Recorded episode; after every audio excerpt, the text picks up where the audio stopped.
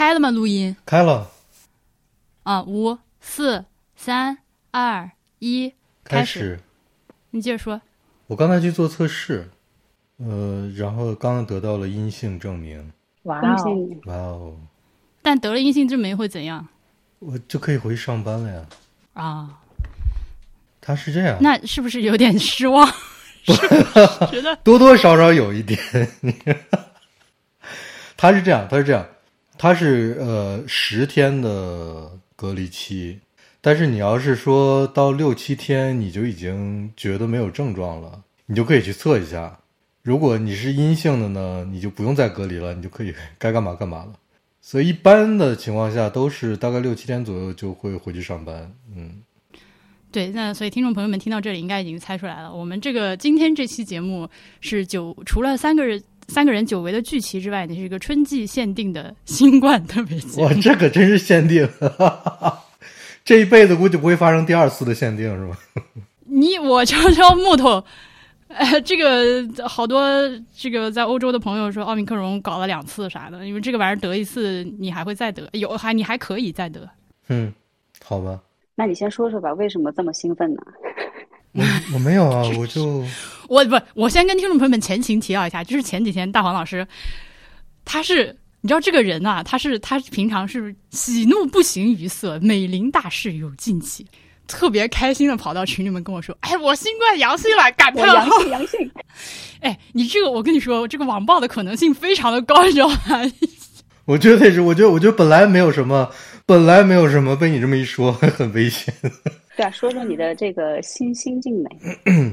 心境啊，就是，哎呀，我我先说我我我当天为什么我为什么那个确确认了阳性，这么高兴是吗？也不是这么高兴，是我之前已经这个确认是上周的事情嘛，然后我上上周就已经开始有感冒症状了，也会偶尔打喷嚏啊，然后眼睛也不舒服，偶尔还会头疼，就就这种症状就是哩哩啦啦哩啦你拖到了上周拉二。上周二，然后公司就突然说大家要做一下那个快筛测试，原因呢是我们老板确诊了阳性，就是我们八十今年已经八十一岁的老板阳性了，但是他还好吗？他还好，他他已经他也他因为确诊的比我早，所以他已经比我提前回去上班了。然后呢，当天我就是我觉得我的感冒症状就比较严重，然后大家就测了一下，测了一下之后就用那种快筛盒嘛，测了一下，结果我就是快筛就是阳性。哎嗯，等于就是你已经有感冒症状的情况下，你还去上了班是吗？是我跟你说，当天啊，比如果我们公司一共有十五个人的话，有五个人没去上班，就是我不舒服，我难受，我有感冒症状，我就属于那种我自己觉得我感冒症状还可以，我去上班的人。那五那几个人我不知道什么情况，因为我后来也没在没在没在去公司，也不知道他们什么情况。然后我就拿这个阳性测试去做核酸检测嘛，去做核酸检测，第二天出结果就也是阳性，这样我就必须得在家隔离十天，大概就是这啊，等会儿我我得问一下，因为我不知道你说这个快筛是咋操作，是用啥快筛？快是唾沫的那个吗？我记我后来我才搞清楚，就是你们根本就没有见过快筛盒这种东西是吗？对啊，把口水吐到一个试剂里面，然后让它搁十五分钟那种。呃，是，就是，但是也我我们那个快筛盒也是要捅鼻子的，要自己捅，捅鼻子捅哪里呀、就是鼻子，就理论上讲跟你做核酸测试是一样的，就是你要自己捅到鼻子深处，然后转一转，几秒钟拿出来，然后耶，然后放到一个液体里面，再把那个液体混合，再把那个液体倒到一个白色的小盒，那个小盒上有个有个孔可以倒进去，倒进去之后，在旁边就能显示出你是什么阳阳性、阴性之类的。等于就是说这个叫快筛，然后你拿着这个结果再去让专业的人士再捅你一次做。核酸，对，然后能确诊确认认我确诊，对，哎，所以你们都做过核酸了吗？核酸我核酸我从我我我一次都没有做过。是这样啊，是这样，是这样。快筛有一段大概有大概半年的时间，我们在公司每周要做一次，嗯，就是这个捅鼻子这个快筛，其实跟核酸测试是一样的。然后核酸测试从新冠开始到现在，我大概做过五六次吧。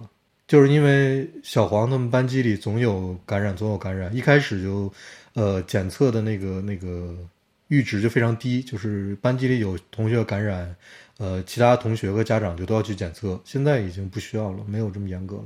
那你感染之后的症状严重吗？那那你现在你家里面也没有人照顾你，你怎么活过来的呀？我，以及你儿子怎么办？哎，我的天！来了来了！我的我感我症状不严重啊，我我跟你说我有什么症状啊？就是会有口渴，就需要喝很多水。他清了一下嗓子。对，需需要喝很多水。然后呢，就是流鼻涕。最严重的那两三天，就是我检测出阳性的那之后的两三天是比较严重的，基本就是头疼，然后流鼻涕有很多，会打喷嚏，还会有轻微的咳嗽，没发烧，都没有发烧，都没有发烧。所以那几天婉莹不是也在重感冒吗？对啊，感觉她比你还要对，我觉得我她比我严重多了，就是我完全 生活完全可以自理，没有什么问题。哎，那你跟小王就是实施什么居家隔离这种呃，我是这样，就是我在我在自己的屋子里面是不戴口罩的，但是我只要出我自己的屋子，呃，我做饭也好，上厕所也好，就干任何事情我都戴着口罩，而且我就先把整个是就是除了我屋子之外的环境都大概能消毒的都消了一遍毒。我和他是就自我控制下的有一个隔离的，他就一直是阴性。因为他在学，他他们学校是每周做三次快筛。哦天哪！每周做三次快筛，这个是应该是从去年夏天开始到现在吧，就没有停过。如果如果他们学校有小朋友感染的话，他们班级有小朋友确诊的话，就每天那一周就每天做快筛。去学校之前，所以他 应该做过，过去半年可能做能做个一百多次快筛吧。因为他们班一共二十四个小朋友，到现在累积下来是有十二次确诊。十二次确诊，其中有一个小朋友是两次确诊，所以是一共十一个人。然后他到现在一直是阴性，我觉得很牛，我就不知道这个叫啊。但是有个前提，就是我们两个都打满了疫苗，我是打了三次，他是打了两次。嗯啊，你已经打了三次，还这样是吗？我今天刚刚接收到了，拿到了我们区让我去打第三次疫苗的通知。嗯嗯，我觉得打疫苗的作用是让你不会发展成重症。对感不感染？那我就还是去打比较好嘛。其实我都有点放弃，还是要打。对，对你感不感染？现在这个奥密克戎好像已经没有啥用了，但是就你你基本上就不会有什么严重的症状。我的这个确诊之后的症状是没有我打疫苗之后的那一两天的症状严重的。对，那个那个我都是发烧，然后浑身疼，就就就就不想起床，这完全就就在家待着。嗯。以上就是大黄老师的新冠报告。好的，我介绍完了。你对不起你的，对不起你的兴奋呐。哎呀，就快筛盒这个东西，其实我因为它真的成本非常的低，操作又非常的容易。但是我想，不能在国内推广，可能是也有很多比较现实的考虑吧。比如我，呃，我的听众朋友们，我上我从长沙过完年回来之后，呃，我和波比两个人都是那种非常严重的。印象里面，我已经想不起来上次就是因为流感搞这么严重是哪一年的事情了，就是非常非常的夸张。对，但话又说回来，我虽然不是新冠，这个症状可是比新。哎，大黄老师现在此刻正在视频里面给我们展示快筛盒，这看起来真的很像验孕棒，这就是验孕棒吧？我跟你是不是拿两个验孕棒来骗我？我跟你说，我跟你说，我我现在充分理解了这个是什么东西。你看，你看这个白色的对吧？然后这个地方有个孔，这个地方就是滴液体的孔。然后那个液，你确定你要给两个女人解释这个东西是怎么操作吗？我不知道你们那个验孕棒是什么样的，但是这个就是 刷一下，这个液体就上去了。万一你拿两个来给他看看。你们看，你们看的，你们看到的这个就是阳性的结果，就是 C 和 T 那个地方有两条线，这个就是一个，这个就是阴性的结果，阴性的就只有 C 那个地方有一条线。嗯，我一开始可吓人了，就是测怀孕的时候两条杠就是 就是中了是吗？对的，我一开始就是大家都说这个东西不好用嘛，就是快筛盒说准确率很低，然后大家都不相信这个东西有什么用。我不是得了吗？确诊了吗？因为我小黄也每每周都用各种各样的快筛盒嘛。他们学校我不知道，呃，首先就是所有快筛盒都是中国产的，然后是有不同品牌、不同公司的，然后小黄他会从学校拿来各种牌子的快筛盒。我也总是怀疑这个东西到底有没有用，因为你像他们班级就是有一半儿都确诊过了，对吧？然后这就很可怕嘛。但是他每每每周都是阴性，每周都是阴性，你自己也会怀疑是不是你这个东西就是测不出来，对吧？然后，然后，但是你你又不符合逻辑，因为其他确诊的小朋友也是用这个快筛盒测出来的。然后我干脆就我确诊了嘛，我干脆就开始试不同的快筛盒是不是有用。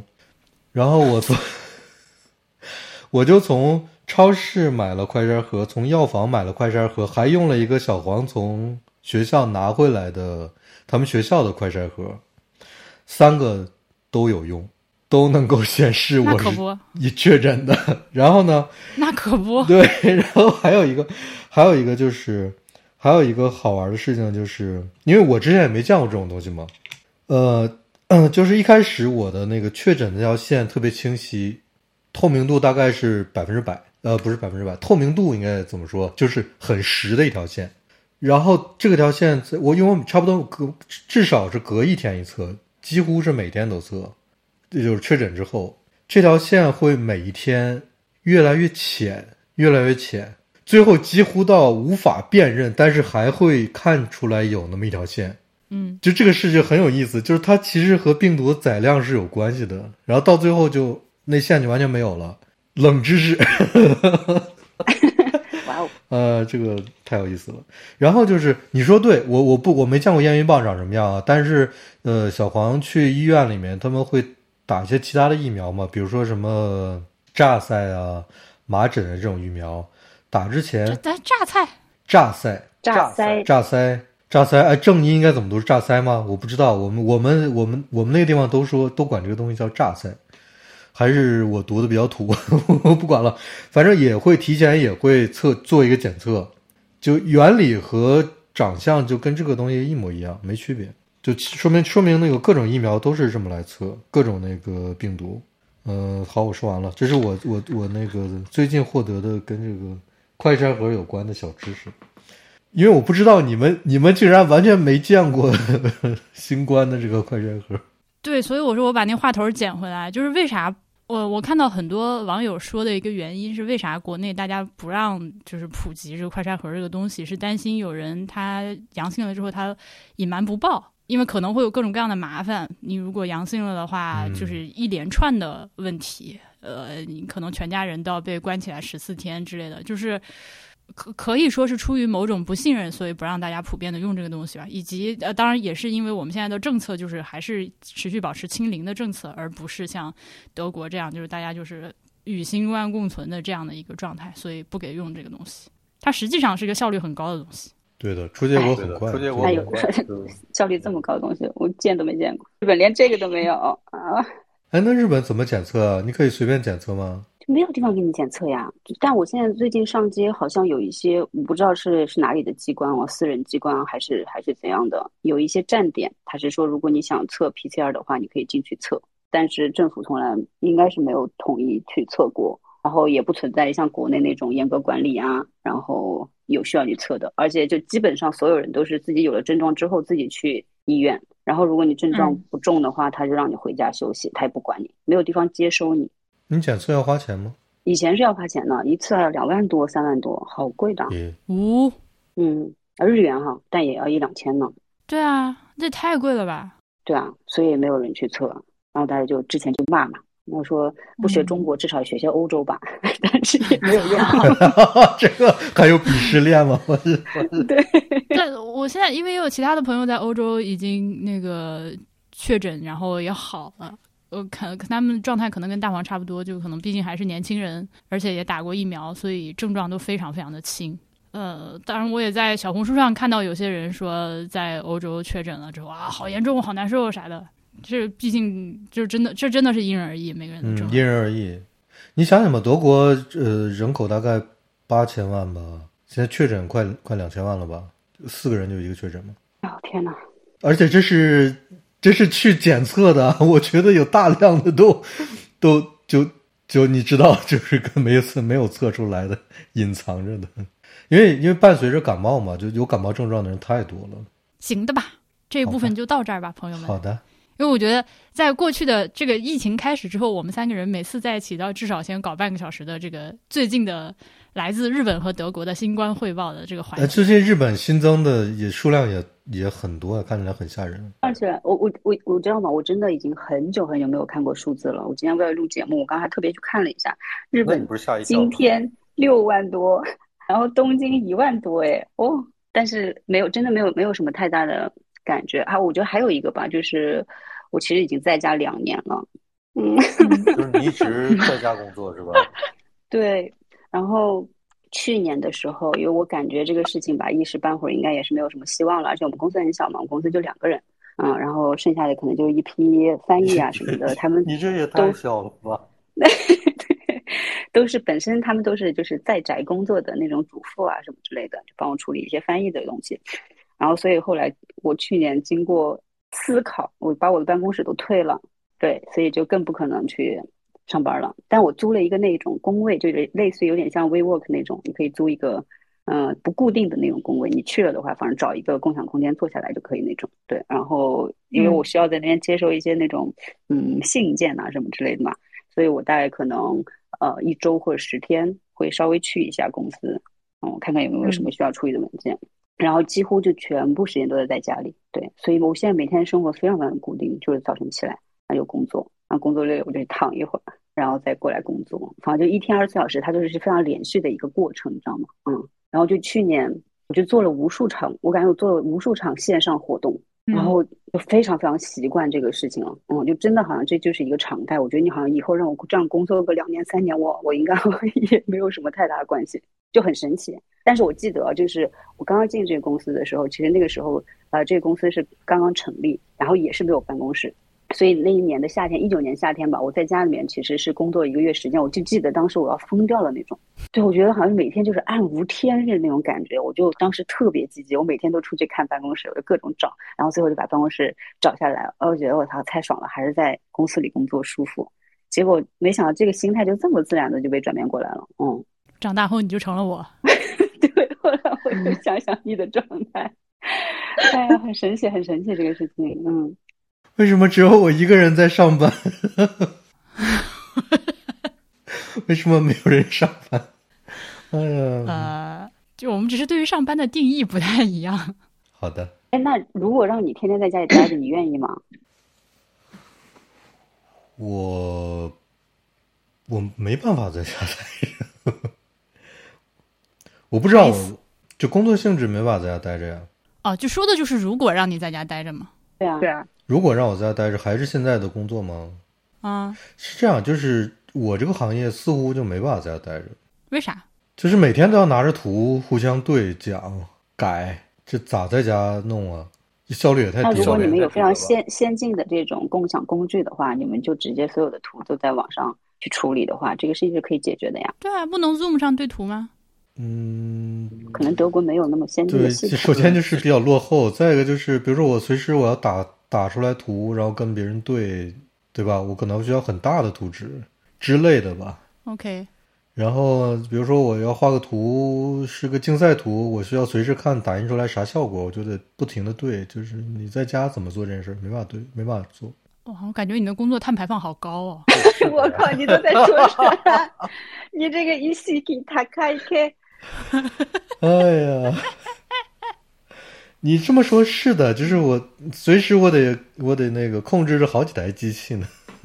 不过好像上班就是这样，我我已经跟我们会计，就是小黄鱼，小黄鱼这个公司的会计，我问了他好多次，我说咱们能不能就每个月给他发票，因为现在很多是电子发票嘛，我能不能就给你电子发票，或者呃，咱们能不能正反面打印或者怎么样？他说不行，因为我现在就是在攒发票，然后一攒就有时候一打就五六十张厚厚的一叠白花花的 A 四纸，就这样咔咔咔咔咔打发票打掉了，我就觉得。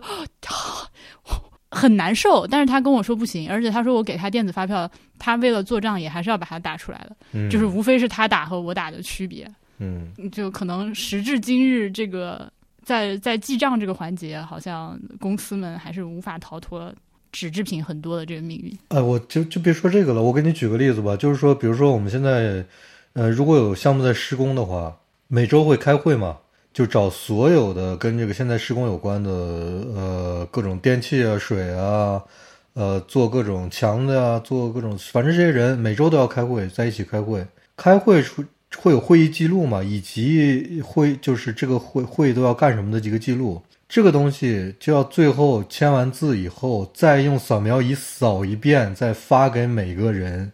就是你这个东西本来就都可以是电子的，对吧？但是不行，就是你就你电子的反而反而还更清晰，但是这个会议记录就是得打印出来之后，然后再最后签个字，再把这个东西整个扫描一遍，发给每个人扫描哦，件。这个我可以理解，因为我以前也在施工单位干过，就是为了避免扯皮。就这个东西是一定要我手对手但是我觉得写签字是有它特有的这个效力的。对，就税务也是一样的，就这东西你必须得给我打出来，放在一边才行。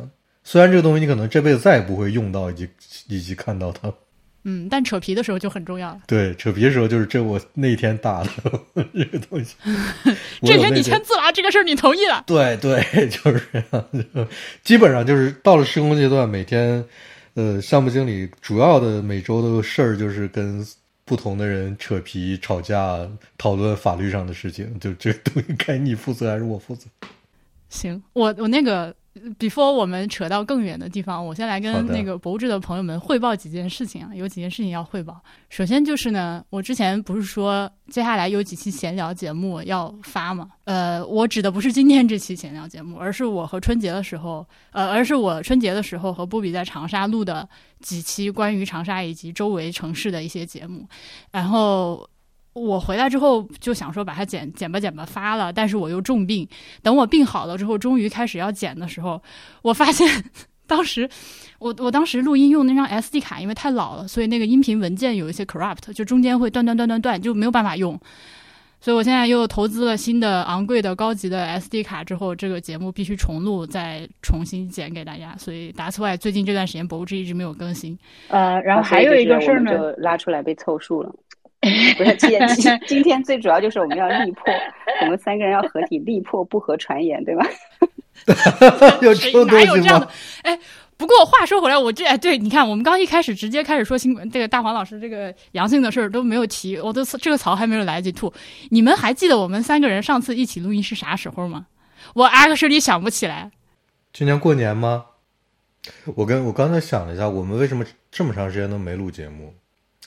我我觉得受新冠的影响还是很大，就最起码在德国这边，博物馆之类的，嗯，对的，我觉得我觉得就是生活节奏就完全不一样了。而且博物馆就是展览和博物，虽然它是重新开放了，但是基本上没有什么没有大展，对，没有什么特别好的、值得关注的展览，就反正特别少吧特别。少我我也我也不定期的去看一看，就其实几乎这样看完之后，你没有任何能留在脑子里面的那种感觉，日本的哈利波特展你看了吗？还没有，他预约全都约满了，反正得提前。哎，对我还不能忘了这事儿。现在 艾总现在他的 avatar 这坨粉红色屎已经往下出溜，已经滑出了出来屏幕露出了这说明个。说明艾总，说明艾总已经，对不起艾总已经在自己的座位上已经躺躺下了。以至于我去年认识一些就是听众朋友，他跟我说啊，听博物志听了很久了，然后我就跟他我就是线下当面跟人家聊天嘛，我就跟他说大黄小爱怎样的，然后他直接人家问我那是谁，我我当时就、你在说什么？昨天昨天有一位呃 收收到的，就是很久没有收到听众反馈，然后也就是通过邮件给我们写写写东西的。然后昨天有一位应该是个妈妈吧，她说她啊对对听过，而且她对对是最早期昨天听的，对的。然后她就说非常感谢什么什么大黄小爱啊，什么婉莹老师带给我们这么精彩的节目，我都有点感动了。我感觉已经很久没有被人提起过那。但是他说，但是他说回来录节目了。对，但是婉莹，你看那封邮件了吗？但是他后面就说的很逗，说他是通过妈妈群呃的推荐听的我们的节目，就是实际上有别的别的妈别的妈妈推荐给他，但是他听婉莹最近的节目，说婉莹还是很不喜欢小朋友，所以就很难过。好，我现在来给大家呃，那个博物社的各位老师，你们好。很可惜没早点接触到博物志，因为女儿要去上海天文馆，妈妈群推荐了你们的节目，所以在二零二一年才开始听你们二零一五年的内容，相见恨晚。说到这里，差点忘记我想评论什么。听了你们四十七期的节目讲北京天文馆，听 HB 吐槽实在太有意思了。形容这天文馆又刻薄又形象，简直是画面感扑面而来。想起来婉莹吐槽好多上海博物馆堆满了孩子，而我也在这个行列中，就有种奇怪的违和感。毕竟我是被妈妈推荐了，毕竟我是被被，毕竟我是被妈妈群推荐了博物志。而婉莹在节目开播那前四分之一还是非常不喜欢孩子。其实和一五年还没有做妈妈的我也一样。虽然不知道后来的这些时光你有没有发生变化，并不妨碍我喜欢你大黄小爱老师的节目。祝好，best regards。这位这位哎。我现在越来，我这个首先感谢这位朋友来给我们的这个邮件啊，其实之前还有一些邮件，我今天就先不念了，下下次找机会念。首先感谢你的这个鼓励和喜欢，我表个态，我这几年越来越喜欢小改了，啊，不是嘴瓢，我这几年越来越喜欢小孩，紧张了。我觉得小孩哇，我觉得小孩真的好可爱啊，小孩怎么听上去这么？我的天呐，确实太假了。但是我喜欢小孩，主要是。我喜欢小孩，主要是被默默老师影响的。就是我在他的这个影响之下，我真的有去在路上遇到小孩，我会去观察，然后我会去看，就哪怕有一些小孩，比如说他正在哭闹，或他正在做一些我以前觉得非常讨厌，就是啊，就在就是在铁高铁上踢我凳子这种事情的时候，我会，我现在会去观察他为什么这么做，以及他旁边的大人什么反应。对，觉得小孩好可爱，然后每个宝宝都好可爱。然后遇到那种就是在路上被爸妈就是直接打的那种，就是小孩，我就哦，你不养能不能给我？就有那种感觉。好啊，好啊，给你。给你，你敢要吗？我 actually 是对啊，哎，为什么？哎，我们我想说点事儿，真的太难了。好，我们来接回接着说回来。下一个要说的是，呃，那个博物志的年付会员们现在多了一项新的，就是这个非常有机生发出来的福利。这个跟我没有关系，但是我非常感谢我们的这个听众朋友们自己会组织这么好的事情。就是如果你是博物志的这个年付会员的话，你可以呃在群里面吆喝一声，然后要求加一个赠物群，呃，就是赠送物品的群。这个群里面大家。就是家里有什么闲置的东西，而且是比较好的东西啊，就不是那种特别破烂，就是都是。都是有用的东西，但是只只是自己不哎，不是我为什么这么啰嗦？就是一些比较好的闲置的东西，然后大家就会把它无偿的发到这个群里面，谁想要你就举个手，然后你们私下去沟通一下这个地址，然后那个送东西的人就到付给你，呃，你就收到就好了。这个就是这个是基于我们都是作为这个博物志的听友呃会员朋友们的一个互相的信任，呃，把是只有年付会员才有这个资格。嗯，好像是的。这个群不是我组织的，这个群是阿莫和白群主要在管，然后他们有比博物志群有更加详细的群规，比如说这个群不许闲聊，你就是把东西往往里一发，谁要就举手，然后你们自己私下去沟通就好了。呃，这个对我要强调的是呢，这个是基于大家互相之间的呃这个信任，就是你是你就是你收了别人的东西，你你要基本的心怀感激，然后你也。呃，对，你要确定这个东西是你需要的，然后你再去举手说我要它，然后收到了之后你也不要逼逼，大概就是这个意思。反正总之是一个非常和谐、非常友好。我不知道你们俩有没有持续关注这个群，可能因为你们在国外，反正也收不到，也没有关注。我我一直在看，就是里面大家送拿出来愿意送的东西都非常的好。没有，觉得哇哦，我不在，我不在群里，没有人发我，我也不在群里，我也不在群里。我现在把你俩拉进来，哇！他们送的东西都，他们送的东西都好好。我经常就觉得，老师们就是这个东西，你们真的就送哈？哈，是吧？又显示出我们博物志群的财力了。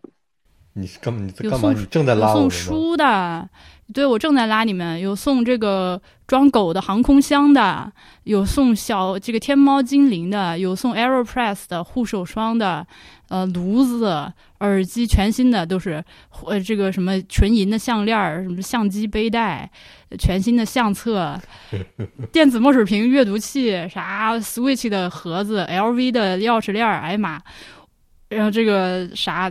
Home fragrance，朋友们真的是太慷慨了，我去，嗯呃，这个是对，这个是这个是一则新的博物志这个会员福利通报。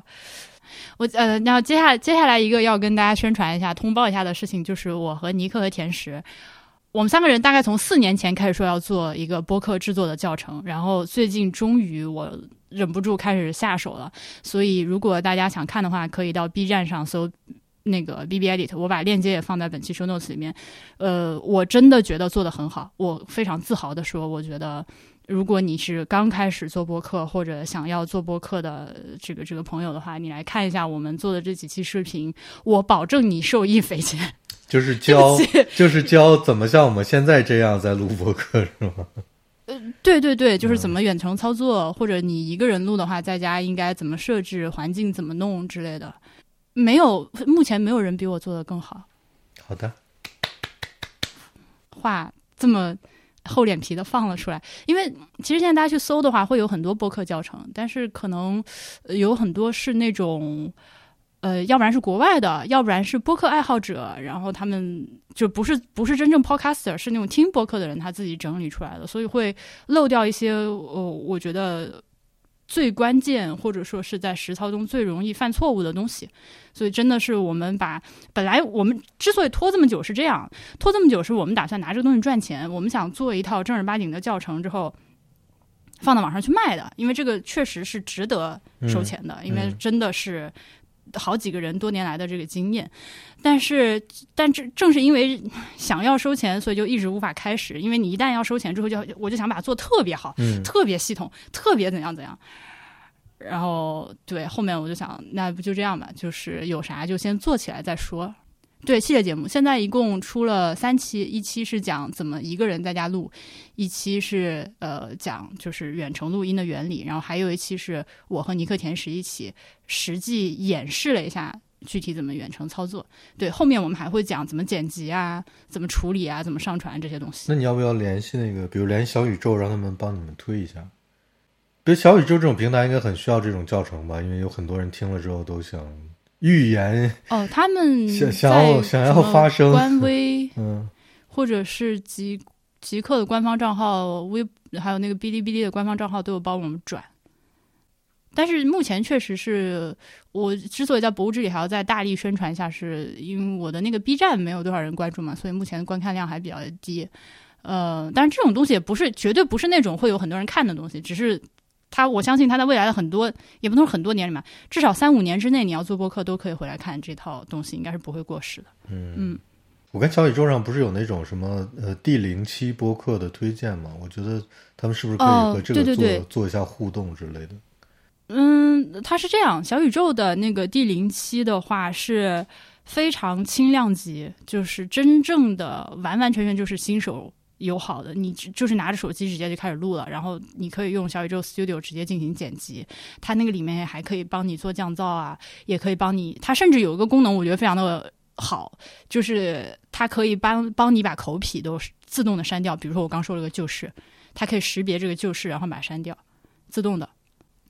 对，所以也确实是，如果嗯你是一个人想要做一个单口的，然后不想买什么设备，就是在手机上这样做的话，那小宇宙第零期是很合适。我那个播客的教程更多的是给那种就是你确还是对自己，比如说音质啊，或者说有长线的规划比较有要求的人，你可能一上来最好还是了解一下。哦，我就在想他怎么识别的呢？比如说，我要是说我舅舅是个老师，一看就是出出自于一个非常落后的国家的这种提问，怎么跟你解释？语音？转文字就现在人工识识别的啊这个非常厉害，嗯，对，它不是单纯的听你这两个字，它是结合你整个上下文上下文去切一些东西，对。AI 了解一下，机器学习了解一下。AI 人工智能了解一下，对，呃，然后就是啊，我还有还有我还有最后一个，我还我们在我在我们开始彻底开始胡胡扯之前，我还有最后一个通知，最后一个通知就是，呃，我这周末要再次再去一次泉州，虽然我之前嗯去年去了泉州，回来没有录节目啊，当时就拖拖拖就没有录成，然后我呃下周要去一整个礼拜的泉州，而且这次呢要做一个系列节目，我先跟大家预告一下，这就是你看，别看我这么久不更新啊，我一更新，我最近要搞一个认真的东西。这次这个系列节目呢，我找到了一位非常厉害，我非常佩服他的老师，嗯、他是泉州本地人，我会请他带着我把泉州的一些景景点嘛，我姑且这么说，呃，就是一些一些文物古迹啊，或者是一些呃大家去泉州一定会看到的地方，他带着我走，一边走一边讲。这个形式呢，就是类似于我们去年树树的那期节目，呃，那期节目收到了非常非常多，对，而是那种就是好评率最高的节目，就所有人都说，呃，听着那期节目再去看那个展览和自己直接去看完全不是一回事。所以呢，我就觉得类似的形式可以。运用在其他地方，比如说像泉州，嗯，它是一个，如果你有这样一位非常渊博、非常有趣的老师带着你去看，和你自己看完全不是一回事情。呃，对我就想做这样的一个小小的系列节目。我们这个系列节目呢，目测会是收费的，但是很便宜，我保证很便宜。就是我们的定价现在低到吓到我。我当时跟我跟老师说，咱们是不是？因为我本来的那个心理价位是这样的，我不知道大家有没有去过，比如说我去年去了成都，什么都江堰啊、武侯祠这种地方，他们那个都有那种官方的语音讲解嘛，就是你进景区的时候会有二维码让你扫。我记得都江堰和武侯祠都是十块钱，然后我就想，我们是不是大概对标一下这个价格，就是作为一个景区讲解，而且我可以保证我的这个节目录出来会比我刚说的这些景点的那个讲解要好得多得多。呃，但是。最后，我们的定价会比这个更便宜，所以这是本年度博物志的惠民工程。我已经开始，虽然我还没有开始录，但我已经很兴奋了。我就是有点忍不住想现在就告诉大家这个事情。我会，我想想就觉得会非常的，我很自豪。而且他他也是和我刚刚说那个播客教程一样，会在未来很多年汇集想要去泉州的朋友。哎呦，完了！怎么了？我要被杀！我出现非常严重的录音事故。哎，哥，我我我刚才我一直注意到那个屏幕上有一个叫做“录制中”的，对，那是我录个备份。对，是不是婉莹是有备份的？我操，怎么办？我这个我这现在也坏了啊！然后之前的那个只录了三十五秒，它每隔三十五秒就停一次。你把手机拿出来开始录吧。对，我们我们只能用备份了，是吗？婉莹是有备份的吗？呃，我把这个飞书的会议录了个备份。但是它有个问题，就是这个抢话没有办法处理，因为我们三个人录在同一个音轨里。是呀，是呀。那我就先拿手机吧。Hello，Hello，好吧，好吧，我现在拿手机在录后半段。对，我的汇报的部分就结束了，大概就是这些事情。就问题在于能说的太多了。我我我，因为这种屁话，我现在一般都是扫扫扫扫一扫，攒一撮，然后放到 B B I 里去讲嘛。哦，对了，我还有个事情要向博物志的听众朋友们通知，就是我最近搞了一个新的博客，我还从来没有逮到机会在博物志里宣传，好像。哇，你没有在博物志里说过 B B I 的事情哦？哦，上次那个紫金山就是去寺庙串台的时候提到了，说过。那我可以再说一遍，你说吧。嗯，就说那一次。我最近搞了一个无法无法定义，反正就是因为我话太多，然后博物志和哈利波特 which 很久没有跟，就是这种节目里面不是很适合太多让我完全自由发挥，爱说啥说啥的，所以我就把这些废话集中到一个新的小博客里面，叫 B B Edit。嗯，呃，因为我话太多，所以我必须得开一个新的博客。对的呀，就博客就是 那不然。哎呀，你话怎么那么好？所以我的，比如说最近看的书啊，看的电影啊之类的，以后呃更多的会放在 B B I D 里去讲。我觉得有两个原因，一个是更适合，呃，因为博物志毕竟不是影评节目，不是书评节目。还有一个原因是放在放在那个胡来的节目里面说的，我比较松弛。就放在博物志里面，如果我要聊什么书或者电影，放在博物志里还会有点包袱。对对，我想把这件事情好好说一下。毕竟我们是个垂直内容的播客，是吗？垂直。二零二二年，大黄学了个新菜色，真的是我学的，这是我上周从反派影评那儿学的。哎，但是我这一年也不是什么事都没干呢，我把驾照考下来了。哦，鼓励我，真的。Drive your car，我的天！买车买车，哎，来来来来，你要 你要买啥车？你要买啥车？我不可能买车，我哪有钱呢？现在都是负资产，好吗？不会买车的，不会买车的，就是而且日本就是养车停车都太麻烦了。我们可以畅想一下嘛，就是如果钱不是问题，你喜欢什么样的车？来聊一聊车。哦，我没有研究哎，但是我可能会买，相对来说会买一个偏小型一点的吧。但其实我不想这，我不想说这个，就是我我学车的时候也崩溃了，就我经历了我人生中最大的崩溃。那教练说你空间空间感不好吗？不是，就是。教练其实也没有怎么着你，就你自己就不行了 咋了嘛？来，是，嗯，哎，我我反正我我自己也是非常的吃惊，就是那个状态。就是我后来从驾校回来之后是慢慢慢慢好起来的，但是呢，就是因为我你是怎么你怎么了？我的天啊，这啥情况我？说不，我不知道，就是因为当时是我是选那种速成的 course，所以就是要去那边十五十六天吧，十六天，对，就是你要去那边住宿，你就住在那个房间里面，然后你每天就是学车，然后呢，学车的同时它是两个课程嘛，一个就是那种就是学交规，嗯，然后就是实战这种。然后前面前几天的时候，其实我感觉还不错，我觉得哇，要学车了，新生活要开始了。而且你就是去到那种就是千叶，我是去了一个千叶县的某一个就是小市的那种地方，然后外面都是那种田野，然后特别安静，就感觉自己出来散心了那种感觉，你知道吗？然后三天之后，慢慢的就不太行了，因为他每天课程安排特别紧，就你早晨大概可能九点钟你就要开始去上上那个。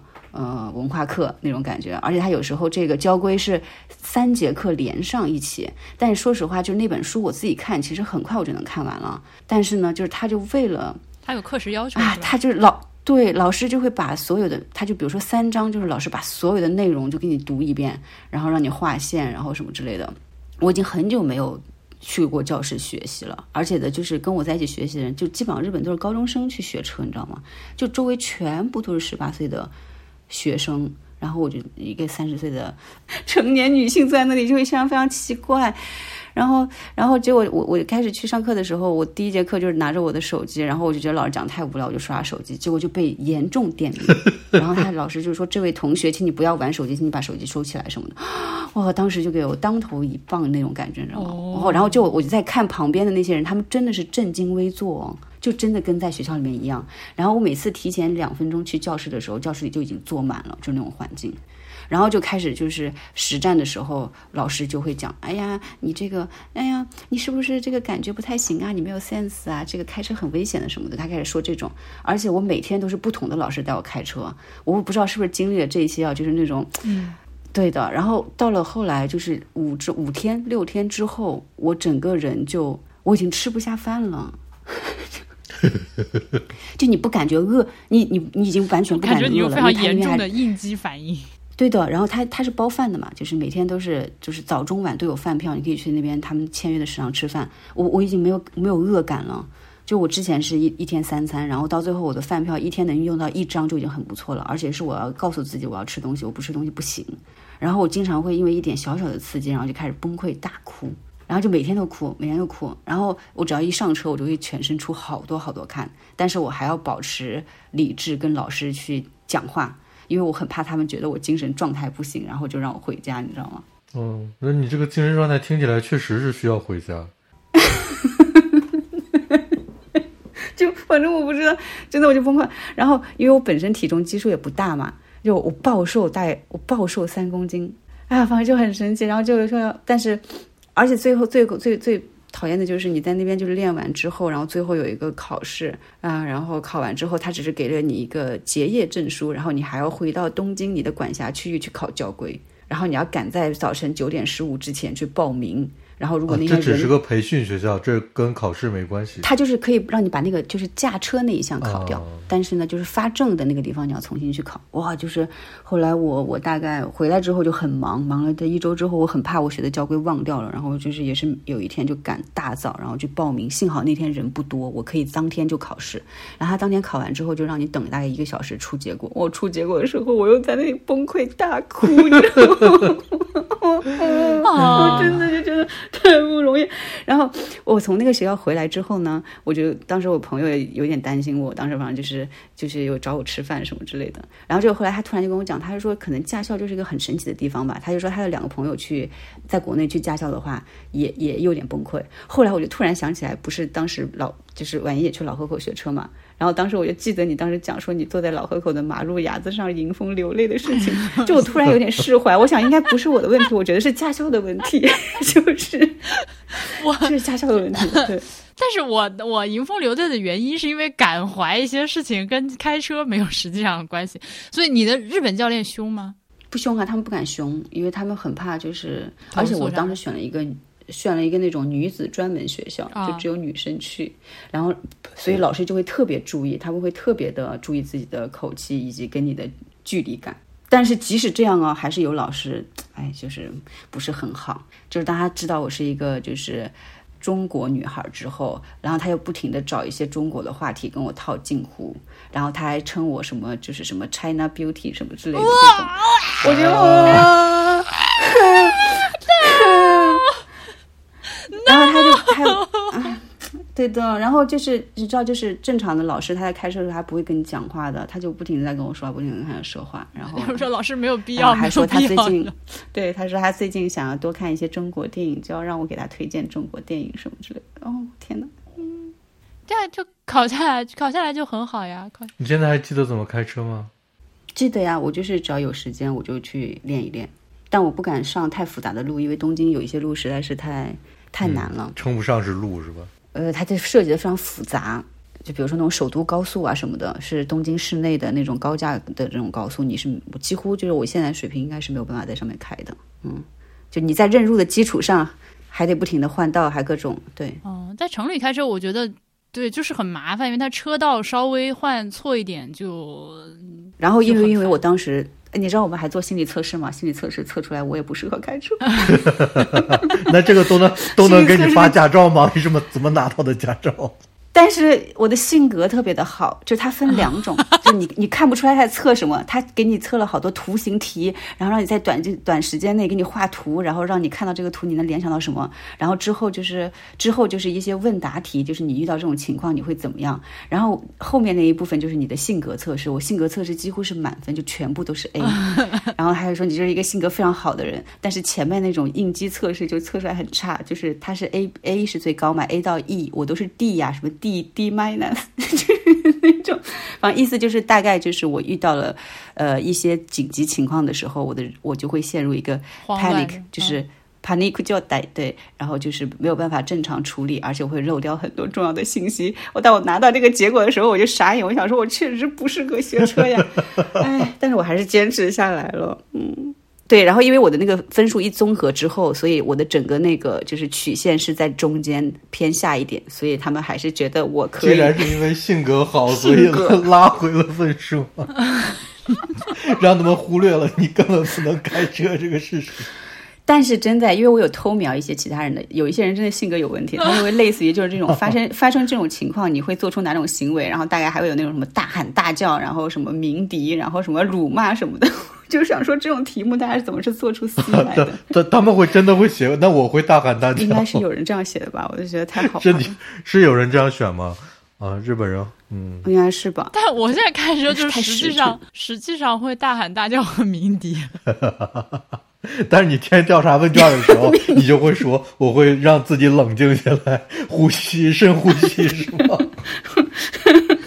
因为有的时候就是，哎，这个真的是，当你在路上你自己已经开得很熟的时候，前面有个人，他明显要不然就是在打电话，要不然是在看导航，要不然就是在在迷瞪瞪，你也不知道他在干啥，然后他就卡在两个车道中间，就堵着你也过不去，然后你就眼瞅着他最后拖着那个绿灯的最后两秒钟，他自己出去了，把我卡在这儿，我就很恼火。这样你听听，你看看你这种老司机的言论，真的是 哎，那么明显看到那种在打电话或者是在玩手机开车的人，我真的很想报警。哎，但是现在就是路上不是有很多监控嘛？他们这种行为应该都被被拍下来的吧？没有那么严，不会。没有那么严，嗯。所以大黄啥时候去学车？我哪有时间去学车？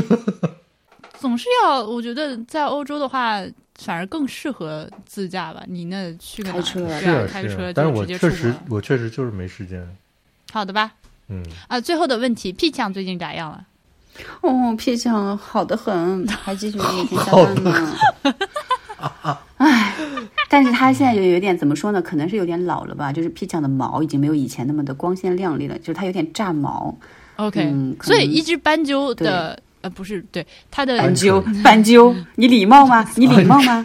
对不起，一只鹌鹑的预期寿命是多长？以及它现在已经这个进度条到哪儿了？因为因为我之前有查一些百科，他们就是说，如果这个鹌鹑下蛋下的太勤的话，它的寿命就会被减短，你知道，就是会缩短它的寿命，因为它太努力了，就是不停地在消耗自己，所以就是可能是一到两年。然后我因为就希望它活长一点嘛，所以呢，就是我会喂它两种食物，一种是那种高蛋白质的，就专门可能就是需要补充它下蛋的营养的那种那种鹌鹑食，就是日本专门有卖的。然后还有一种是那种小鸟吃的那种谷物，你知道吗？那个其实是有点就纤维比较高嘛，对，所以我后来是买了那种小鸟食给它吃，呃，然后配着吃，嗯，然后呢，之前一直是有喂那个高蛋白的，但后来为了让它少下蛋，我有一段时间就只喂它吃那个小鸟食，就它的毛就越来越炸，你知道吗？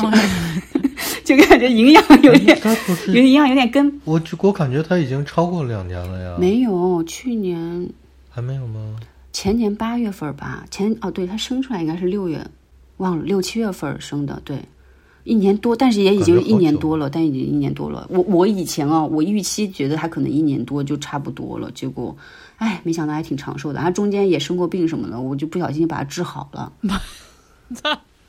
不小心把它治好。这个说来就话长了，但是我真的，我真的是当时做出了非常、非常就是快速并且就是冷静的判断，然后把它救活了。嗯，我你是给他 Heimlich 了还是咋？差不多吧，就是有点像得给他做那种这种呃人工 按摩 这种。反正简单来讲的话，就是他他的那个呃脖子那边就是应该是有什么问题，就积液，然后导致他已经完全没有办法呼吸了。对，然后最后我是靠一点一点给他推，然后和挤把他的那个就是积液挤出来。我没有想那个成功，没那个方法会成功。我本来是想让他死在我手上的，但是我不小心碰到那边之后，我发现我挤压了他那个那个脓包之后，它竟然会口吐白沫。我突然发现，哎，说不定可以。然后我就不停的挤挤挤，然后就把它里面所有的那个积液都挤出来，然后它就活了。这是一个什么样的故事？了不起，了不起！然后你也知道，我现在就还蛮，就所以屁强后面后面后面你把他救活之后，还没有妈妈谢谢。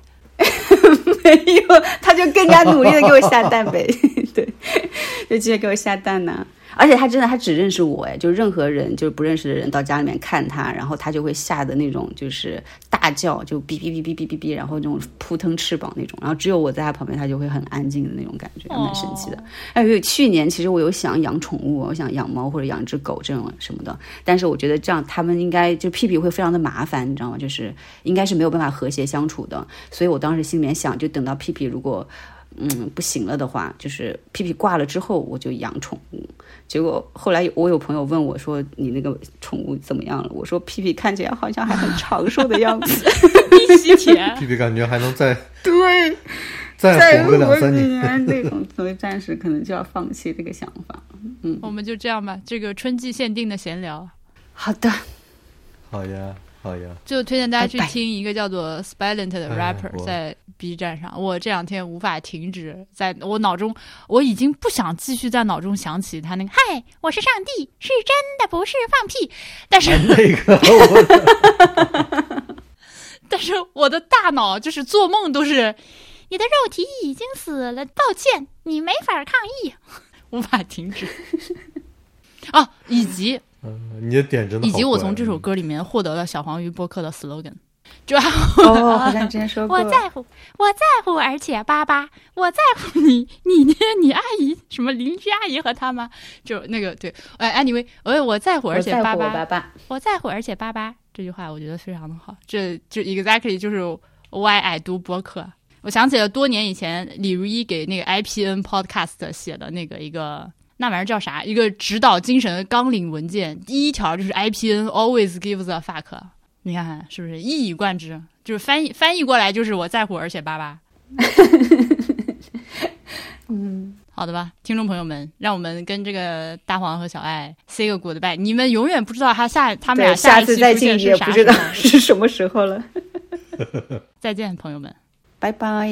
欢迎大家去听不时尚。哦，对哦，是的，呃大黄老师 在就不是亲生的孩子。博物志那个不活跃的时候，不时尚是一直呃是一个双周更的节目。呃，在我们不在我们更新的时候是双周更，哎，对，是的，在不更新的时候就是不更新的。嗯是的。我是上帝，是真的，不是放屁。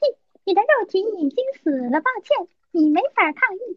但一切还没结束，所以你不用垂头丧气，让我上计算机，看看你能否留在天堂里。你要不要出个专辑啊？我最近有点太快乐了，这个状态不对。太热了，我的天呐，你在说什么？你真的是，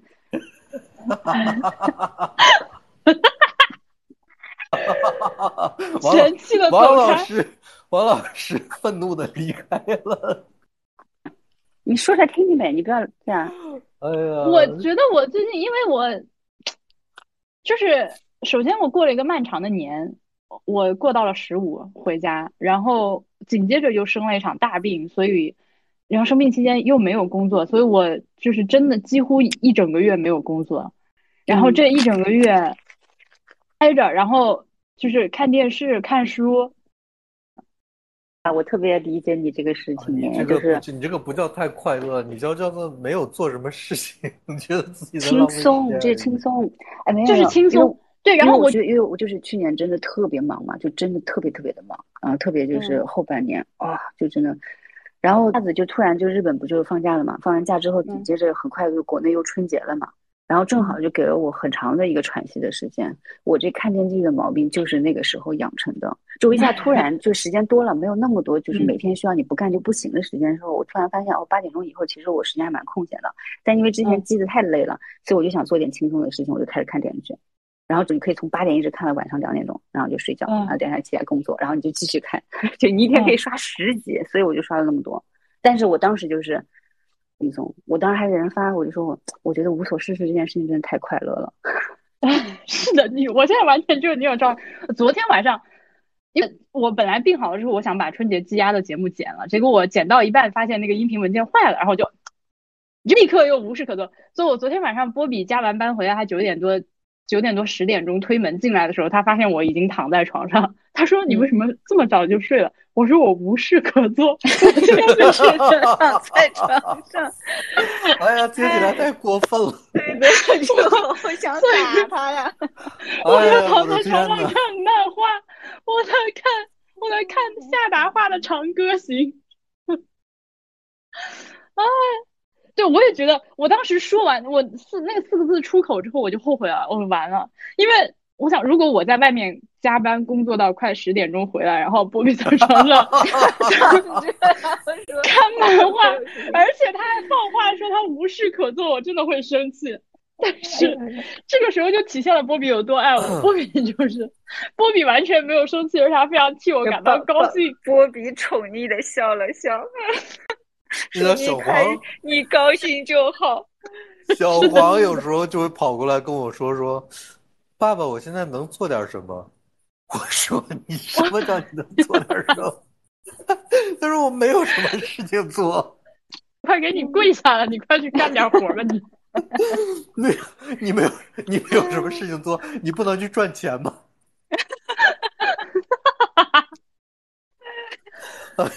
你不能去读大学吗？你有什么跟我说你没有什么事情做？去打打呃，挺好的，珍惜现在状态吧。因为我觉得忙这件事情吧，就是不是之前吧，就有一段时间你不知道做什么，或者不知道应该把时间花在哪里的时候，我觉得我们是希望你把这个时间用在工作上。但是其实现在到一个状态，就是你即使不工作，工作也会来找你的这种状态的话，你有时间就休息吧。对，就是我嗯我现在我现在是闲着，我没有主动找活干，但我知道马上，哎，肯定就会有活来忙起来。对对对，所以就趁着这个机会就好好休息。